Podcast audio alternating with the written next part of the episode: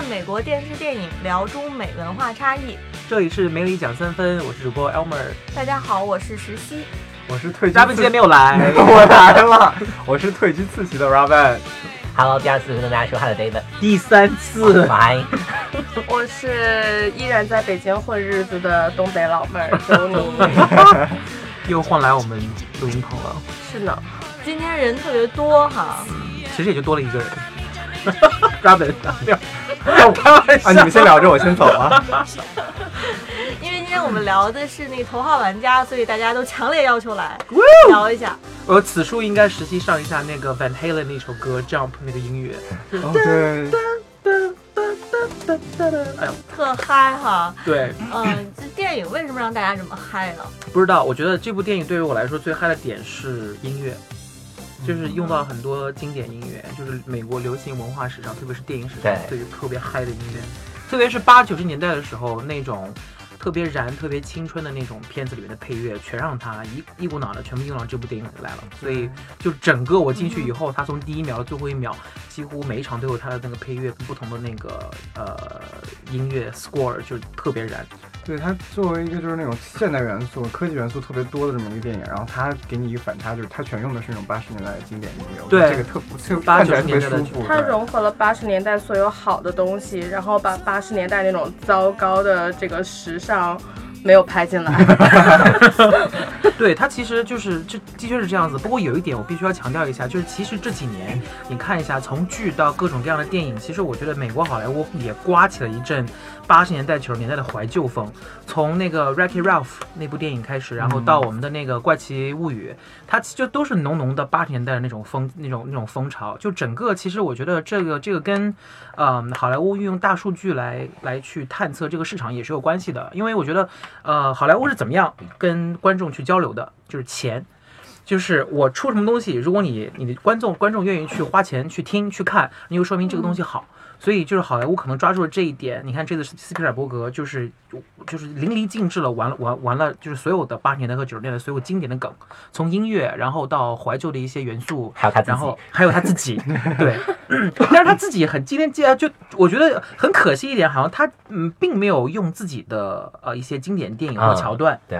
呃，来去玩这个这这部电影，用了反而是其他导演的一些桥段。其实原书里关于这个斯皮尔伯格本身的这个 reference 还是很多的，嗯，但是因为他其实他早年一个其他的作品就是过多的，就是引入了他自己之前拍的片子，当时的风评很不好，嗯，所以这次他有故意避嫌，他很多自己片子里的东西都没有出现。对，我觉得很可惜。其实我其实当开始知道这这个这个项目的这么一个呃趋向，还有就是概念的时候，我就想说，我说如果是斯皮尔伯格的话，他他做导演的话，会不会用比如说大白鲨或者是 E.T. 这样的一些电影一些桥段？哎，很可惜就是没有。但是起码他用了恐龙啊，这个算是啊，对，Jurassic Park，对，恐龙，对对对，还有金刚，金刚，对，就开场这两个。还有 Possible 那个车，其实也是他之前监制的一个电影里的这个回到未来的一个经典的元素。对对对，其实说到回到未来，就是这种青春的桥段，在这部电影里面其实非常非常多。我不知道就是那个中国的观众对美国八十年代的青春片是不是呃感冒，或者就是说是不是了解？我有他看过《早餐俱乐部》。对，《早餐俱乐部》是我最喜欢的一部八十年代的青青春剧，它它里边用了太多这样的元素了，比如说。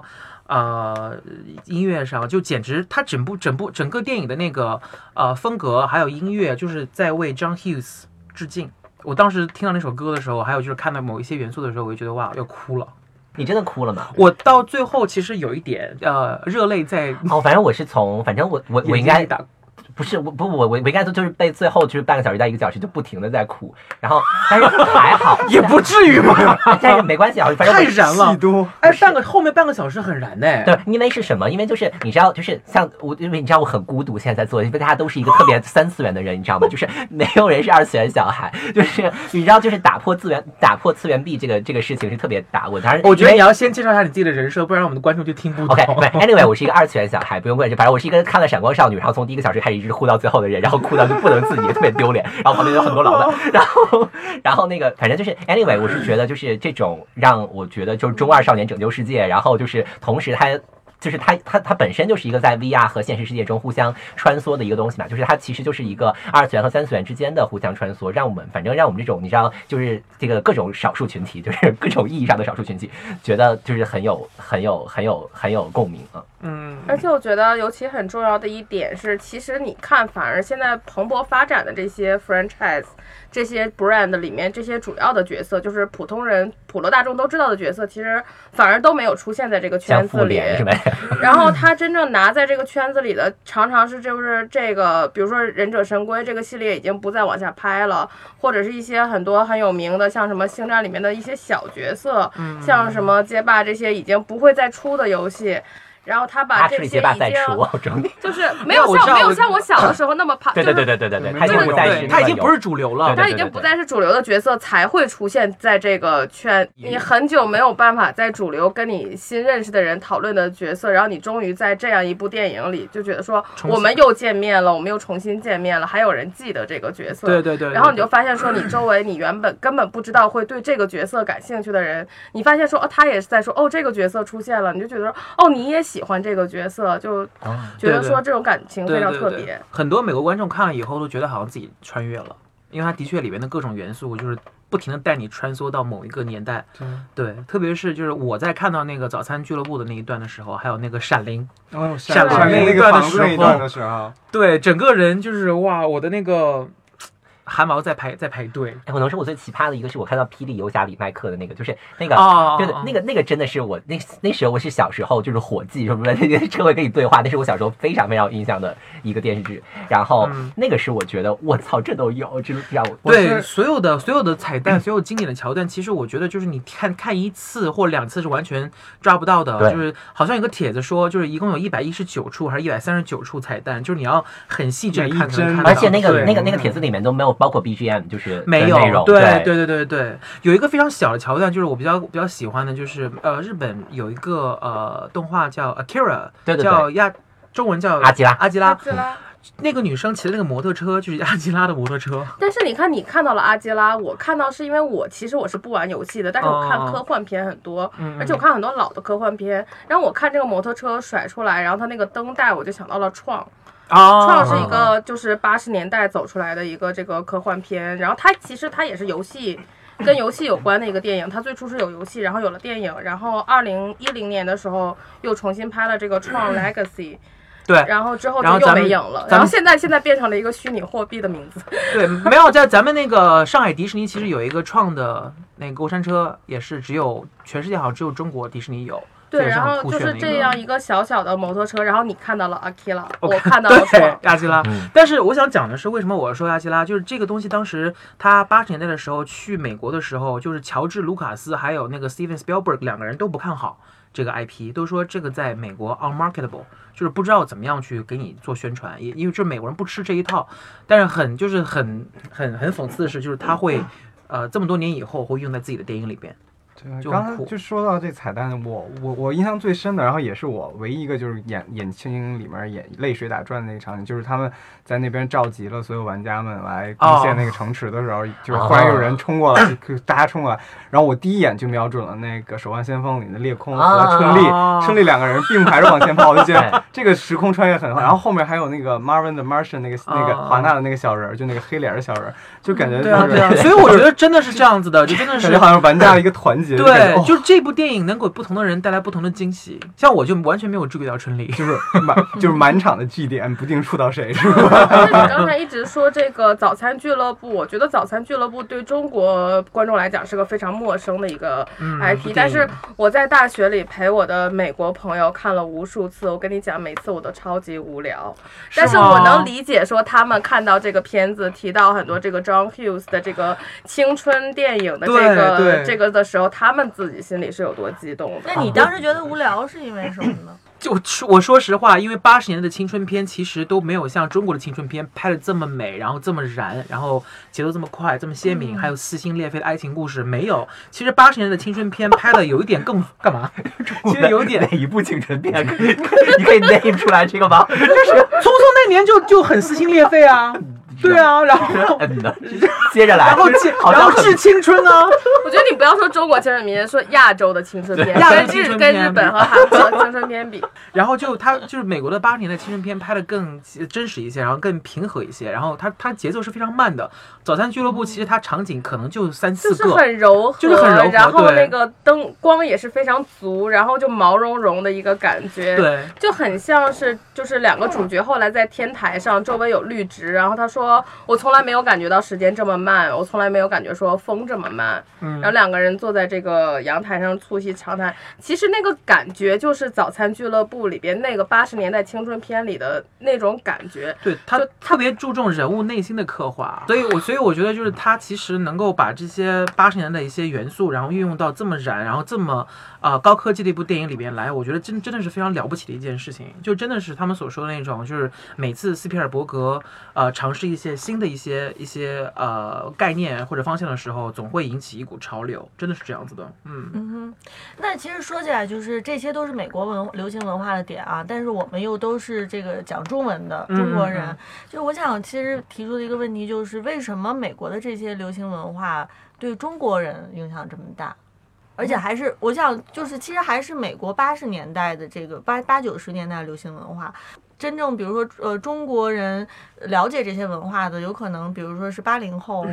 嗯或七零后、八零后，其其实我觉得嗯。与、呃呃，与其说是它的流行文化在呃给我们一些影响，倒不如说是美国的电影文化给了我们这代人一些影响。就是 我我是这样认为，就是对我影响大，是因为我觉得在我小的时候，能在我整个成长过程中，能给我的这种所谓的流行文化，就是欧所谓咱们说的欧美和日韩这两类。然后日韩就是这一方向，如果比如说涉及到什么游戏、电影的话，都是可能是日本这一方向来的。然后我可能更就是因为我没有其他替代品，我小时候消费的就是这些东西，然后就对跟美国的流行文化一样，我当时小时候消费的好像消费的只能是这些东西，好像中国没有，当时还可能。虽然我我我也是九零后哈，虽然就是，但是但是在我成长过程中，可能就中国的那些流行文化并不能作为主流，或者说可能是我做小时候嗤之以鼻的这样子，就可能大家都没有把它就是炒成流行，所以就没有太多替代文化，就感觉好像是有点 settle、嗯 settle down with 就是这种美国文化的感觉。但其实我觉得不光是美国文化对于中国观众的影响，我其实我觉得是美国的八九十年代的文化，它整个是在这个流行文化史上都是一个非常非常特殊的时期。对，像八十年代，这个整个全世界的这个政治环境都非常非常的平和，呃，也没有说后来这个冷战，也没有说苏联解体的这些东西，然后变成了这个文化市场非常非常的繁荣，然后很多原来大家注意不到的小众的爱好，全部蓬勃的发展，全部冒出来，而且当时八十年代初，确实也是这个美国阶级文化这个的黄金时代。就我们看到电影里这个呃游戏的这个创造者叫什么来着？啊 Holiday Holiday Holiday 不是穿一个这个就是穿他不是穿着一个这个衬衫。Space Invader 是吧？对，Space Invader，当时是从 Space Invader 这个游戏被发明了之后，开始了美国街机的这个黄金时代，直到一九八三年，美国当时有一个呃电子游戏泡沫的破裂，然后 Atari 这个就是这个电子游戏机就不再存在，这个公司就几乎接近于这个倒闭。虽然说现在他们也在尝试重新回来。嗯所以当时就是有很多很奇怪的，而且当时你真正看美国的这个游戏的文化还有文化，其实他们反而他们还受日本的文化 影响比较深。嗯当时很多最经典的文化，包括这个阿塔里，都是一个从日本来的一个一个概念。所以说，就是一个非常傲慢的美国文化，他开始接受这个日本的流行文化，他接受世界各地的文化。所以说，八九十年代真的是挺特别的。嗯，没错而且那个时候也是日本文化进军呃美国美国市场的一个黄金黄金时间段。对，对，包括之前对日本经济起飞。对啊，对对啊，对啊，所以离不开大环境的一些影响。像哥吉拉就是在这次里面也也也出现了。哥斯拉哥斯拉，sorry，因为我就一我就记得那个日本的那个发音叫哥吉拉对，我就然后对我自己倒是觉得，从另外一个角度上说，像 Elmer 之前说的，就是因为美国的流行文化它是完全商业性质的，对，就是对对说的更本质一点呢，就是他很自由。就是如果他受到了受到了欢迎，那他就是可以成功，以及继续去不停的让自己受到更就是做变成更大的成功。嗯，然后嗯所以说就在这这样的一个你知道，说实话就是一个比较简单粗暴的发展环境的，就是这样的方式下面，我当然是能够是得到那些最受大众喜欢的东西的，就是把把这些东西当成精华留下来。纯商业化的这么一种发展，而且跟那个时代也有关系。其实我觉得美国流行文化它能够蔓延到全世界，也有个原因，是因为就是首先它是英文的，英文是我觉得就是它的语言完全呃，它能够让它在全世界那我 travel。还 actually 那是因为你们是一个不停的输出价值观的国家。不要说你们我是中国人，我觉得确实，因为是我觉得 David 说没错，是美国确实一个不停输出价值观的国家。因为我对这个艺术史的发展就是了解的比较多，嗯。像当年美国就是 CIA 抓住了这个美国抽象表现主义的这个发展，嗯然后用它来抗衡这个苏联的这个写实主义的，其实他们就是把这个整个的呃这个想法、这个风格，都是在我们不知不觉的情况下把它出口了全世界。结果现在就定了这个全世界的这个当代艺术的调子。其实这个东西是在方方面面的，当然包括游戏啊、电影的行业。对对对对。嗯就是其实，即便里面我们看到很多日本人创造的元素，但它最终其实至少在今天输出给我们，却是通过一部好莱坞的美国电影，是吧？对对，有些有，特别是关于日本，有些有些地方是，呃，日本拿到了一个美国人创作出来的一个 idea 或 IP，然后他得到了本、本土化或完善，然后重新再输回到美国，嗯，然后嗯成为他们的一个一个输输出输入的这么一个点。但是我觉得就是不管怎么样，还是就是 American influence 是的确是美国政府就是很多年以前就呃在就是潜移默化的输出了一个东西。就这个，当时我觉得我在大学的时候还专门有一堂课，就在就是说，完全是说什么叫 American influence，就是怎么样去输出。呃，在中国，不管不管是二三线城市或者是一线城市，大家都对汉堡啊，还有披萨啊，还有就是 pasta 这些东西都非常接受。所以我觉得它也是一种文化的输出，就结合在电影里边也是有电影的、电影的功劳的。对，之后这个其实我们之前也有跟自己的自己同事，我们我忘了为什么要讨论这个问题，就是我们有聊过说，其实很就是包，就它的确是全方位的，是因为现在就是当代的一切都是建立在西方的体系之上的。嗯，就是这个，就是你的政治、经济、文化，包括你的学术、外交，这些全部都是由西方定制的规则。就是那这种情况下，就是其实你要 要做我们想要做的，就是。嗯，就是所以说，我们其实会非常容易的接受好莱坞的很多价值观。我我的意思是说，我们并不觉得这种价值观的输出很突兀，就是包括像平权，对对对然后包括像消灭歧视这些事情，我们不觉得它很突兀。但是你知道，我们今天上午还在讨论这个问题，就是他如果变成一个亚洲面孔和中国人，我们就突然就是，反正我是觉得很诡异的，就是就是我们我们我们自己的文化其实并没有并没有在包括平权或者在这些事情上，就是对，反倒对嗯，有一些变。其实今天刚才 Johnny 还在给我讲，就是他们为了讨好中国观众，其实还改了角色，对不对？对，因那个为现 show 是在全世界最大的这个电子游戏的市场其实是在中国，中国就是远远领先于美国。中国的现在的电子游戏市场大概是三百二十五亿美金，是远远超过美国。美国大概是二百五十多亿美金的一个市场。所以这个剧里的原来的角色，这两个这两个亚洲人其实都是日本，是他们是日本的一个搭档。然后两个人都是日本人，但是在这个斯皮尔伯格在这个剧里，就是为了中国大量的这个游戏玩家，把这个最小的小朋友的这个角色，就是变成了一个华裔。对一个华裔。他本身就是华裔嘛，Philip Zhao，就演演员本身是一个华裔。对演员本身是而一个其实也。还好啦，我觉得他也不要改也没什么太大问题。就是中国的就是电子游戏受众都是王者荣耀、奇迹暖暖，还有什么这个电影制作人吧，对不对？还是我是觉得有一些观众，包括我自己，就听到那那一句谢谢的时候，还是觉得哦，就是他有考量过这个市场，都有有有在花花心思在说我们怎么去就是我非常融入感动的一。点是说，他是真的找了一个日本人来演这个日本的角色。他是真的找了一个华裔来演一个中国这个小朋友的角色，而不像是好莱坞经常做的一件事情。明明是个韩国人的长相，然后他让叫他去 Lu 演 Brothers，对，经常 去找什么这个什么西班牙裔来演什么中东人之类对对的。对对对。这些这些都比那个让 Scarlett Johansson 去演那个什么 《攻壳机动队》要好一些。对对对对，至少有考虑到要亚裔演。那大家就是对斯皮尔伯格他这一路走来，他是如何引领美国的这个流行文化？大家有对他特别了解吗？我觉得其实对，就是对于我来说，其实斯皮尔伯格让我呃最崇拜的地方就是他拍的那些 action sequences，就是所有他拍的 action sequences，我觉得怎么样翻译？Rabbit 动作动作系列动作系列就是动作场面，就这些，我觉得在美国没有一个导演能跟他相比。对，我觉得他拍大场面真的是很就是他是引领 action sequences 的一个导演，就是他创造了这一个呃拍摄手段，就是这么个就是。